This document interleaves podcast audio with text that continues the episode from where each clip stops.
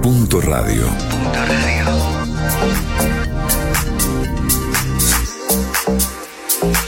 93.1 No es frío, es música. Es música. Juliana Chacón está en Punto Radio 93.1.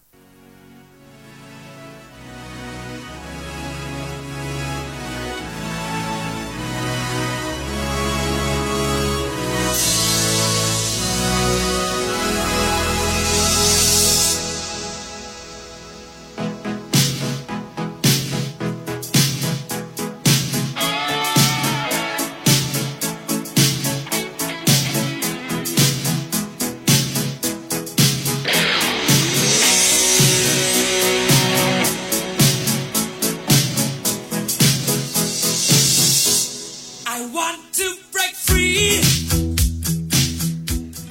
Volvemos al aire, 23 minutos pasan de las 11 de la mañana y ya está con nosotros en nuestra mesa de trabajo como todos los martes la señora Juliana Chacón, a quien le digo, o señorita, a quien le digo buen día por la mañana, ¿cómo le va? La edad, la edad ya me, me, me, clausura en señora, qué tremendo. Es tremendo, es tremendo. Creo que desde los 12 me decían señora igual, ¿eh? Por el altor. Por el tamaño, claro. Pero el altor no pasaba nada. El primer día que te dijeron señora. 12 años. Ve que sos distinta. Viste que y la segunda por eso por eso escribo por eso escribo porque a los 12 años me dijeron señora ya había ahí con la palabra algo escúchame y, la primera vez que te hayan dicho señora y eras señora y lo que pasa es que a partir de los 12 ya me dijeron señora. ¿Cuándo una se transforma en señora? ¿Qué cosa? El lenguaje y la transparencia del lenguaje. El primer medio día que te dicen señora. Eh, no sé, cerca de los 30 habrá sido. Pero mm. ahora también a veces me dicen chica, ¿viste? Es como, bueno. Sí, es como raro. La edad es un concepto burgués, diría mi madre. Que es una hermosa eh, e inteligente manera de salir de la realidad. Bien, eh, nosotros estamos eh, con nuestras columnas habituales de los martes. Tenemos del otro lado del teléfono a una invitada muy especial que todos los martes intentamos recrear esa, esa sensación, por lo menos que es la que sentimos nosotros de que esa persona que está del otro lado del teléfono está sentada con nosotros en la mesa. Bien, hoy tenemos a una invitadaza, Karina Rita Medina, nacida en Córdoba en 1979 y actualmente reside en Neuquén. Ahora le vamos a preguntar en qué lugar de Neuquén. Es profesora en letras, es escritora, trabaja en gestión cultural como directora del Fondo Editorial Neuquino del eh, Ministerio de Cultura de la provincia de Neuquén. Una chica. Es señorita porque nació en el 79. Escribió junto a la poeta Romina Olivero el libro Creer o Reventar en 2013 que salió, salió por la editorial El Surí Porfiado. No andarse con chiquitas en 2017 también publicado por el Surí Porfiado, La causa de las cocidas, que es este libro que tenemos acá arriba de la mesa. El, nombre. sí, librazo. Eh, publicado en 2019 por Tanta Ceniza Editora. Participa de distintas antologías junto a otros poetas como Mujeres del Sur, de 2016, publicado por Ediciones de la Grieta de San Martín de los Andes, Estación Limay de 2017, del editorial cuatro de copas de Bahía Blanca, 62 poetas para armar, en 2018, publicado por el Círculo de Poesía en México. Dice ella, trabajar mucho, leer no todo lo que querría, eh, no hacer nada con las manos, porque le resulta imposible, ya no cocinar para seis porque los hijos fueron creciendo, seis hijos, tremendo. Eh, y cree, fíjate qué importante para nosotras en este momento, si ella pudiera ver la mesa, cree que el mate es una suerte de deidad y que el agua caliente para la ducha matinal es el mayor privilegio siempre agradecido. Dice que pierde la voz cada tanto y que la encuentra luego en té con miel y amigas. Hola Karina, ¿cómo estás? Hola, buenos días Juliana, buenos días a todos. Hoy estamos en esos tiempos de perder la voz. Eh, eh, Karina Ivana Jacos te saluda. ¿Cómo estás? Hola Ivana, ¿qué tal? Yo soy tan alta como Juliana. ¿No sos, sos tan alta o no sos? no soy, pero me gustaría. Ay, no, no, no creas, ¿eh? porque no entras en ningún lado. Eh, viste que el tema es así, todos queremos ser lo que no somos. No sé si tenés rulos, si querés pelo lacio, si tenés pelo lacio y querés rulos. Tengo rulos y ahora estoy rapada. Bien, es así, esto es así, la que es baja quiere ser alta, la que tiene rulos quiere ser lacia, es, el, es la inconformidad del ser humano. El tema es que cuando... dice?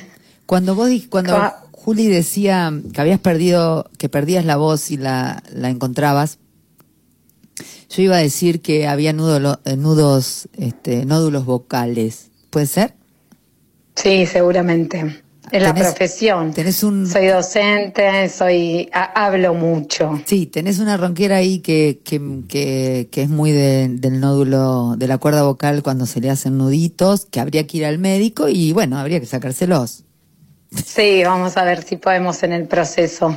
Karina, eh, yo tomé eh, en realidad la frase de de vez en cuando pierdo la voz y la encuentro. La tomé metafóricamente. ¿Perdés la voz en la escritura? Pierdo, pierdo. No, la voz la recupero en la escritura. Eh, en realidad recupero no mi voz, sino probablemente las voces de las que estamos hechas y heches.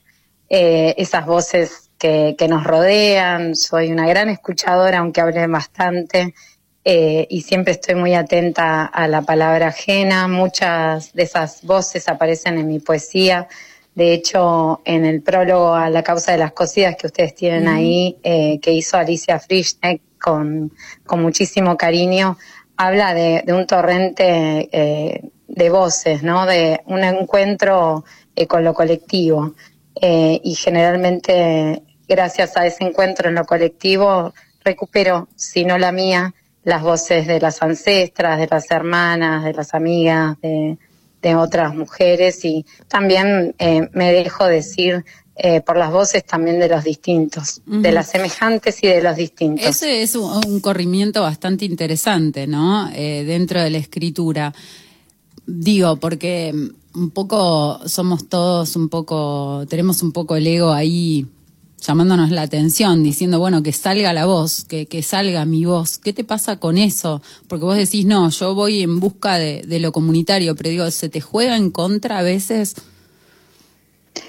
Sí, probablemente como a todos el ego nos gana y, y cobra ahí un, nos cobra un peaje y pone en la voz propia algo que le pertenece a todos y a todas. Por eso no creo, que se llama la propiedad intelectual, suponete, eh, qué es mío, qué es tuyo, cuando, cuando todos somos hablados por una lengua ancestral, ya de movida, ahí hay un, hay un juego que no nos permite del todo corrernos porque somos parte, pero tampoco nos habilita a decir esto es mío y se me ocurrió a mí eh, si no tenemos la, delicadeza y, la genuina tarea a diario de convencernos de que esas voces nos constituyen y que no nos las apropiamos. Totalmente de acuerdo.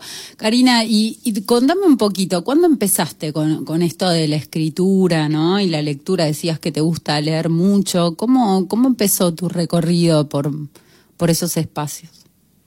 Hay muchas escenas de encuentro con la lectura y con la escritura que nos definen eh, yo he sido una niña con problemas de, insomnio históricos desde muy pequeña y la lectura para mí fue un encuentro eh, con el no con el silencio, ¿no? sino con combatir eh, el ruido del insomnio y con dejar entrar otros mundos posibles, aunque parezca una verdad de perogrullo, desde muy chica. Yo nací en una casa absolutamente sin libros, excepto la Biblia para los niños, y la escuela y la biblioteca escolar fueron para mí un refugio em, desde, la, desde la infancia, profundizado en la adolescencia y con la escritura, como todo adolescente, como toda joven, a los 15 escribía unos terribles cuentos y poemas desgarrados y dolidos, qué sé yo, y atormentados, pero la escritura como oficio eh, vino en un tiempo de silencio, mira qué loco.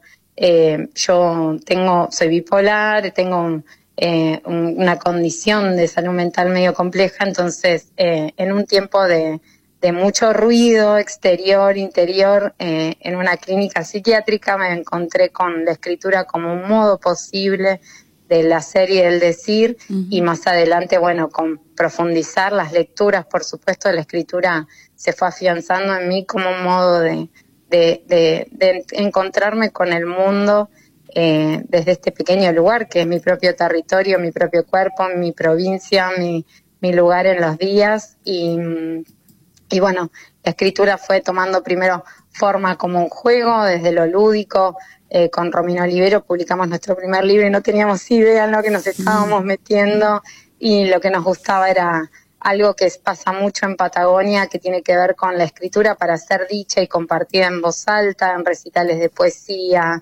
en, eventos donde leíamos eh, a la gorra, en bares y qué sé yo, y, luego, bueno, fue tomando otro cuerpo. Eh, después me lancé sola en una escritura personal con con andarse con chiquitas y mucho más adelante en la causa de las cocidas con, con, otra voz, inclusive, con otras voces, eh, porque bueno, eh, nos vamos construyendo en forma diferenciada y a medida que pasa el tiempo, bueno, se van, eh, van, van, generándose espacios de necesidad del decir, del contar eso que uno escucha, que va tramitando en el foro interior, manejando, eh, qué sé yo, en, las madrugadas, en los colectivos mientras uno viaja. Y, esas voces, bueno, eh, se materializan luego quizás en una escritura más formal y detenida, eh, leída por muchos compañeros y compañeras, gracias a, que siempre nos estamos dando de leer a otros y a otras. Y, ahí fue, digamos, mi, encuentro feliz. Pero, digamos, la, la, la primera lectura que siempre esa escucha atenta de, las noticias de las abuelas y las tías en las casas y, luego la lectura, pero fundamentalmente me parece que la escritura es un devenir de esas lecturas que son también escuchas y, una necesidad profunda de, compartir eso. Eh, Karina, vos, vos hablabas de, estos orígenes, ¿no? De, de, una escritura por ahí más catártica, desde esa escritura catártica de la adolescencia a llegar a una escritura más profesionalizada. Eh, ¿qué, cómo, ¿Cómo se hace? ¿Qué, qué hiciste para pasar ¿no? De, una escritura así más catártica, más emocional, a una escritura más consciente del oficio? En principio, muchísima lectura.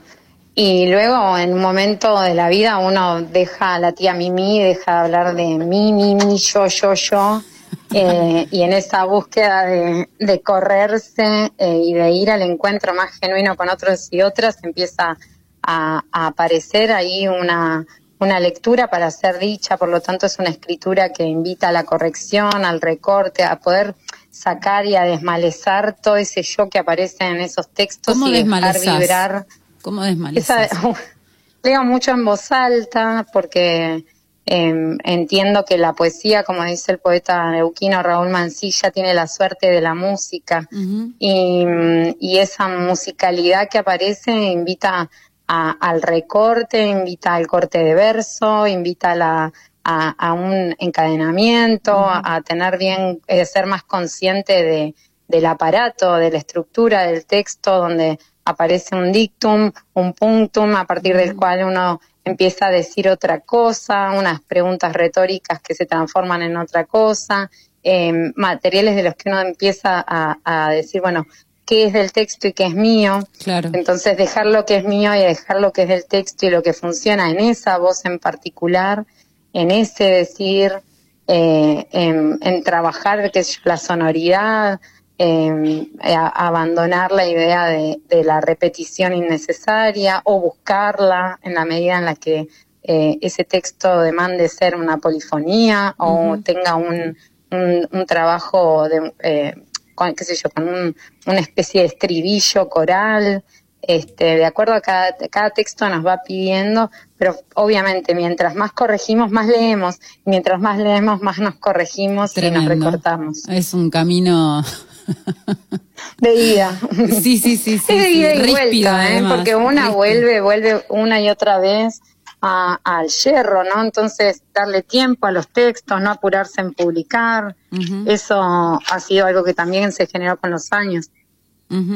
Eh, vos hablaste mucho también de, de, esta escritura para ser leída. Te quería preguntar, ¿la oralidad se incide o no? Absolutamente. Primero porque muchísimas cosas son antes escuchadas, mezcladas con significantes que forman parte de la cultura pop oral de la música. En estos textos, por ejemplo, de la causa de las cositas, aparecen muchísimas canciones, tangos, canciones de la cultura pop. Eh, no sé, hay un texto que habla de, de ABBA, ah, o sea, cita directamente a ABBA. Em, y la verdad que son originalmente muchas cosas pensadas eh, en, la, en esa oralidad interna, luego van a parar al papel y luego son leídas en voz alta mucho y eso sí es algo que es una marca muy, muy profundamente, no solo de la poesía, sino además patagónica. Eh, los patagónicos, las patagónicas tenemos un trabajo con la musicalidad porque el modo de compartir histórico de, de nuestra poesía generalmente es en el vivo, en, en, la comunicación, no en los jams, que eso son, es algo nuevo y copado también, pero la cultura de la poesía patagónica tiene mucha presencia de la palabra pasada por el cuerpo y por la voz.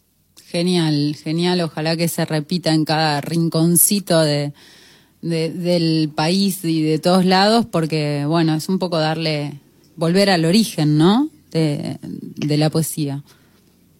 Absolutamente, la poesía es, eh, es definitivamente uno de los géneros que más vínculo con la oralidad tienen por, por esto mismo, ¿no? Que decimos, eh, es una, puede ser, ojo, cada uno puede elegir su propia poética, pero, pero yo la verdad que me siento siempre mucho más hermanada con la poesía que suena que con la poesía que, que uno recorre solo con los ojos. eh, Karina, hablábamos un poco de, de, de los orígenes en, en, la lectura y la escritura. La pregunta es, ¿y dónde surge un poema? ¿Cuándo surge un poema? ¿Cuál es el origen del poema? No sé, a veces, qué sé yo, voy manejando por la ruta 7 y a lo mejor veo algo y freno al costado de la ruta, noto una cuestión, estoy escuchando Sandro y, me viene a lo mejor un relato de un viejo de aluminé que conocí en la cordillera y esa noche me resuena capaz de en ese otro momento, aparece de mil maneras. Eh, no tengo una, actividad programática, no es que me levanto todos los días y escribo lo que soñé o, o, lo que estoy pensando, qué sé yo, ahora disciplinada, no. Vivo. soy disciplinada en otras cosas, pero la poesía me parece que es algo que necesita mucho tiempo. Eh, trato de escuchar mucho mi, mi propia resonancia frente a determinados temas y cuando esos temas me resuenan y aparece ahí alguna frase, alguna voz, alguna cosa, voy tirando en cuadernitos, en el kit del celular, en, me mando mensajes a mí misma. Si no estoy pudiendo escribir porque estoy no sé dónde, me mando un audio. Total. Em, así que generalmente en mi caso es descontextualizada. Por ejemplo, en la causa de las cosidas hay muchos textos, no es que me haga la viajada ni nada, ojo, viajo mucho por Patagonia, eso sí, por trabajo también, y además, bueno, nosotros viajamos naturalmente, porque todo nos queda a 400 kilómetros.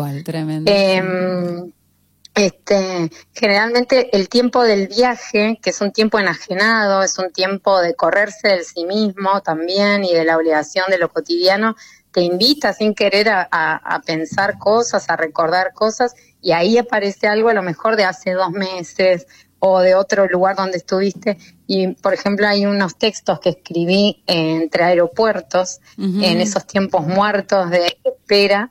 Eh, y, por ejemplo, no sé, estábamos en Panamá con, con mi marido, que es un, un viajero divino, que me convidó a un viaje precioso a Nueva York, cosa que yo en mi vida hubiera hecho, una descastadísima.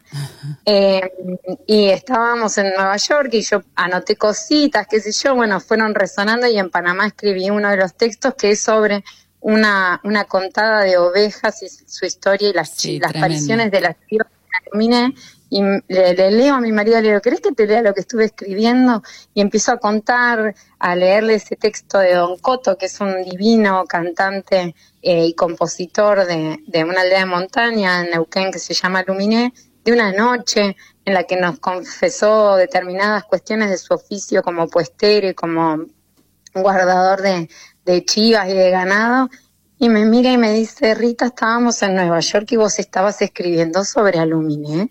Y yo, claro, claramente. O sea, porque estaba en el subte y me acordaba de esto y estaba haciendo otra cosa y me acordaba de lo otro.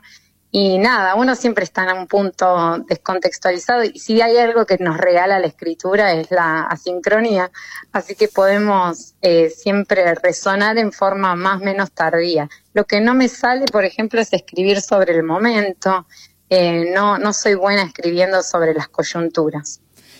Justamente te iba a preguntar si hay un tema, si tenés algún tema que hoy esté volviendo de muchas maneras. Las abuelas.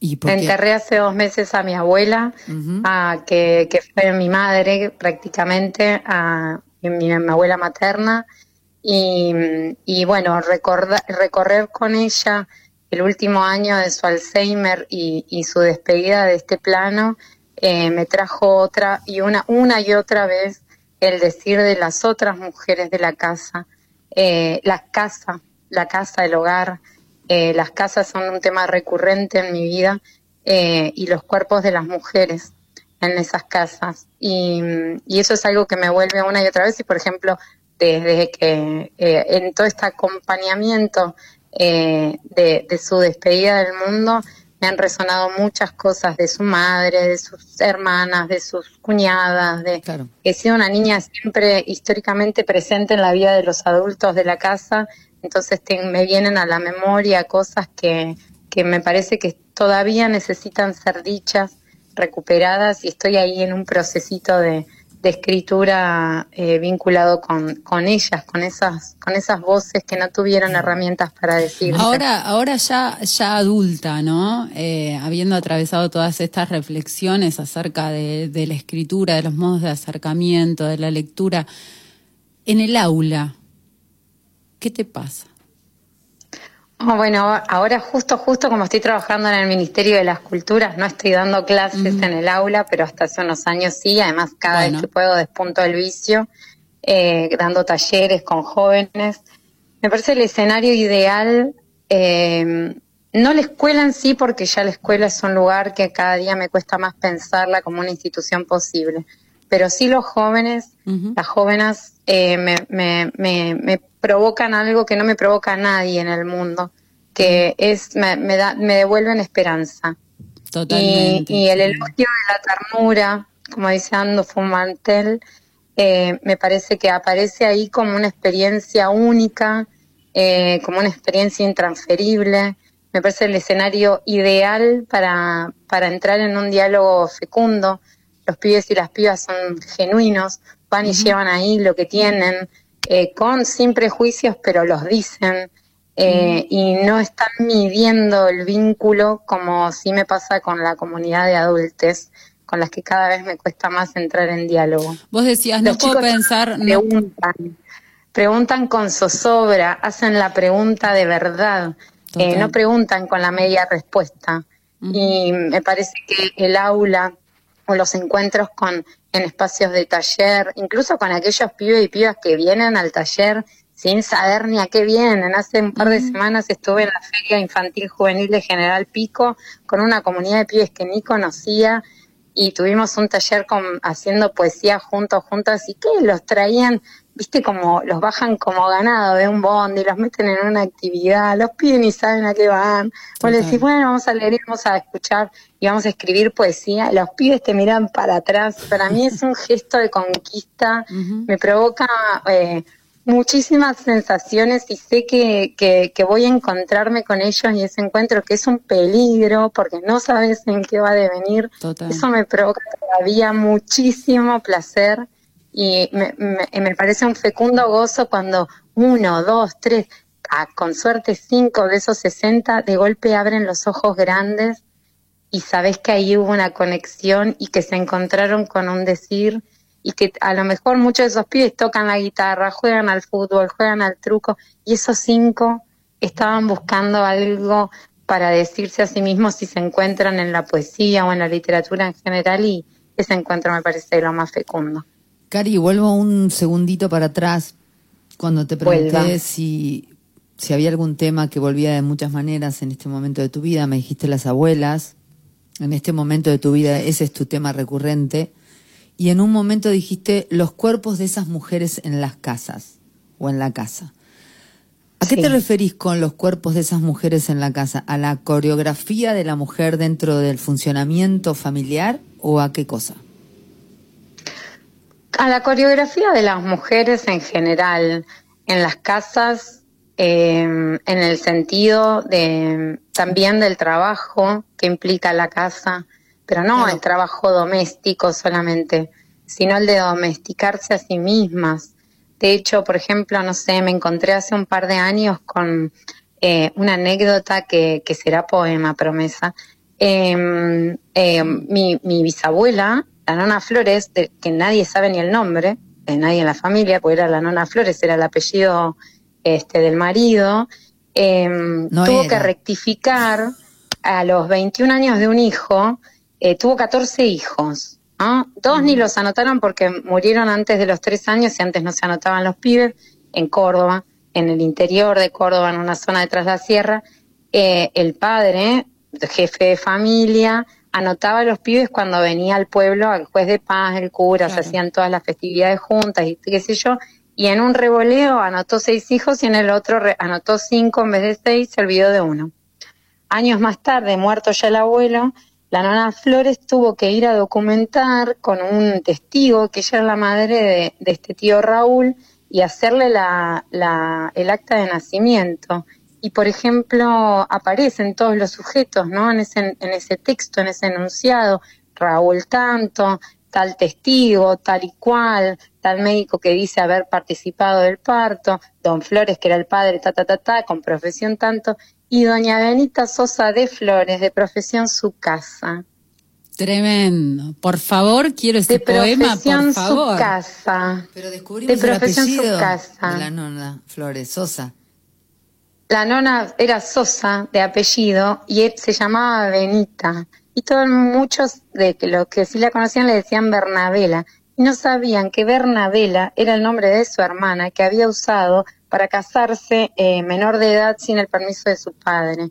Digo, esos ejercicios de la palabra, del, del, nombre propio, del lugar de trabajo y de la y de la personalidad y de la identidad de un sujeto vinculado a su casa al punto de que se forma su identidad es algo que me preocupa siempre. De hecho, enterramos a una nona, a la nona Teresa, Teresa Blanca, que eh, fue, la llevé por primera vez fuera de su casa en agosto del año pasado, eh, derecho de su casa a un geriátrico, ¿no? Y el, en el trayecto de pensarla en ese traslado por primera vez en su vida fuera de, del domus, de su casa, de su hogar, eh, pensé cuántas veces había viajado y cuántas horas de vuelo tenía y no tenía ninguna hora de vuelo más que la de las horas pull oil y las horas plancha y las horas regar las plantas y las horas cocinar para muchos y las horas esperar y las horas dejar que los demás vivan. Entonces, más que una coreografía, es una escenificación, la casa como un, un fondo de pantalla eh, donde esas mujeres han transitado eh, sin poder elegir, sin herramientas para, para revelarse con B larga y con B corta, ¿no? es eh, muy interesante todo esto, todo esto que, que nombrás, ¿no? Esto, profesión su casa, etcétera, etcétera. Digo, esto que, que, que la escritura siempre, digamos, hay algo de que vos estabas explicando recién de, de repensar el instrumento, ¿no? En este arte nosotros repensamos continuamente el instrumento que es el lenguaje y el lenguaje no es transparente, ¿no? Es lo que estás diciendo un poco acá. Eh, digo, en la escritura, ¿hasta, hasta dónde te, te, increpa esa, esa pregunta acerca del lenguaje? Me preocupa a diario, me preocupa en cada cosa que documento, en cada cosa que hago en mi trabajo, en cada manera de presentar a otros y a otras, en el decir mismo a mis propias hijas, en, repensarme en cuanto al dinamismo de, cómo cada palabra puede eh, configurar al otro, a la otra, en un lugar de, de poder, en un lugar de sin poder, en un lugar de acción, en un lugar de pasividad. Eh, por supuesto que siempre teniendo en cuenta que toda palabra es política, eh, toda poesía es aún más. Eh, y creo que lo que más me preocupa es que sea político y no panfletario, por ejemplo. Total, totalmente. Pero no, no perdamos tiempo, porque yo veo que va pasando la hora, va pasando la hora. Podríamos, nos quedan mil preguntas acerca del laburo que haces en el ministerio, en el fondo editorial, bueno, mil, en pero. El Fondo Monetario Internacional. No, no. el Fondo Monetario, claro. No, no. Pero lo fundamental acá es que los oyentes conozcan lo que escribís, así que nada, por ahí ya te había pedido que leas, así que, que nada, estamos esperando, súper ansiosas, escuchar tu poesía. Bueno, les leo la rogativa 1. Es una rogativa, es una suerte de, eh, para el pueblo mapuche, para muchos pueblos originarios, una rogativa es es un espacio de revinculación con los ancestros, con las ancestras, una mistificación. Rogativa 1. MoMA, Nueva York. Una ronda, matiz. Solo una ronda. Mujeres azules, desnudas, mientras ciela. Sin parches, sin estrógeno, sin pérdida. Enterraremos apósitos imanes a la madre, ancla, tierra mojada, cubierta con tierra en la danza. Guardaremos la sangre, matiz, para el ciclo de los pasos, el salto. Caracola sin mancha, bailaremos los pies en el charco, al sol la piel reseca. Una ronda, matiz, para todas, pago yo, no vendrá desde abajo el cobre que haga sonar cada moneda. Ya parimos ahí cardos también azules. Trepadas sobre el espacio al que no diste árbol. Seremos sonaja de la mano, fruta al viento. Cantaremos nísperos tibios, siesta de infancia, huyendo del sucio dedo del vecino que algunas tuvimos que escupir. Una cosa que no, puedo decir nada. Voy a decir lo que dice Pedro Santos de Luca, que le mandamos un beso porque escucha todo el podcast. Ay, eh, un abrazo a Tato. Sí, lo queremos, lo queremos un montón. Voy a decir lo que dice él que digo yo siempre. Tremendo. que es como Tremendo. Super, ¿Vas a llorar como Pedro? No, no, no. Después, ah, igual viste que la radio no se ve. Acá lloramos a veces, ¿eh? Lo quiero decir muchas veces. Bueno, más, ¿tenés más? Cambiar la piel. Bryant Park frente a la Public Library. No te faltará madre, soltarás su pequeña mano, su ruda voz y el abrazo esquivo. Cantarás al cielo por las abuelas dadoras de budín con nuez y anís para el frío y por la bisabuela que cuida desde la muerte. Sonreirás a la olla de la vecina chilena, su receta del tomate, del dulce bien revuelto, la conserva, fiesta colectiva. La poesía te fue dada en señoritas Maris, Bertas, Piruchas y Gracielas, o en libros escondidos, estaciones de la sed, en la cartera marrón gastada, de la tenue voz de una madre casi hermana que llora y ríe, pensando tu crianza en los recreos. Recordarás las suegras que, aunque adustas, te enseñaron el mantel, la harina y los golpes del marido que no dejaste entrar. Alabarás el camino que te prestó madres de hermanas que supieron decir, esperar a todos para poner la mesa. Seguirás sembrando en lesijes para que cosechen sus propias otras madres con el poder de decirles valientes hermosa escríes del mundo estrenando piel, así no hará más falta la que amenazó tantas veces, tantas veces, tantas veces con irse mientras el llanto, mientras la noche, mientras el miedo. No será búsqueda su mirada quitada como castigo del vaso roto, la llegada de Sora, la pelea con el padre. Y olerás las flores que las madres cortaron para tu casamiento, tus partos, el divorcio, el amor, los abortos, el olvido. El pecho lleno de ideas no buscará el dedo en alto de esa mano pequeña, tan parecida a la tuya. Oirás campanas de triunfo y agradecerás la vida porque hubo otras tetas que jugaron a la canasta, a la jalea de uva, al maquillaje temprano y a cambiar los cueritos. Te volverás la madre, aprendiendo de las que seguirán viniendo con el perfume, las tazas de té y las rutas solitarias, usando los ojos de ver. Y se alejará el peligro de dejar de respirar si la tuya está cerca. No, yo no, no me quedo sin palabras, no puedo, no puedo decir nada. Ivana quedó estupefacta. Bonitas. ¿Tenés algo más para...? ¿Les leo el ultimito? Dale, dale, por favor. Sí. Un ultimito más Danos el ultimátum, dale. Otros caminos. Y una siesta me despierto y tengo la altura de mi hija. No me es al revés. Aunque las voces se empeñen en hallarle un parecido, me he crecido hasta alcanzarla. Aplauden las mujeres que fui, tan chiquitos sus pasos, sus voces, frente a la pequeña, piernas firmes, dos hombros izquierdos, pañuelos de lucha. Muevo las manos como niña que se ve al espejo, reconozco algún gesto y me he vuelto grande en sus más grandes ojos que me devuelven brillo cuando le leo y me siento buena en su sonrisa duras facciones contra aquello que nos duela, palabra certera que va a dar al negro de lo que fue miedo. Me he crecido hasta alcanzar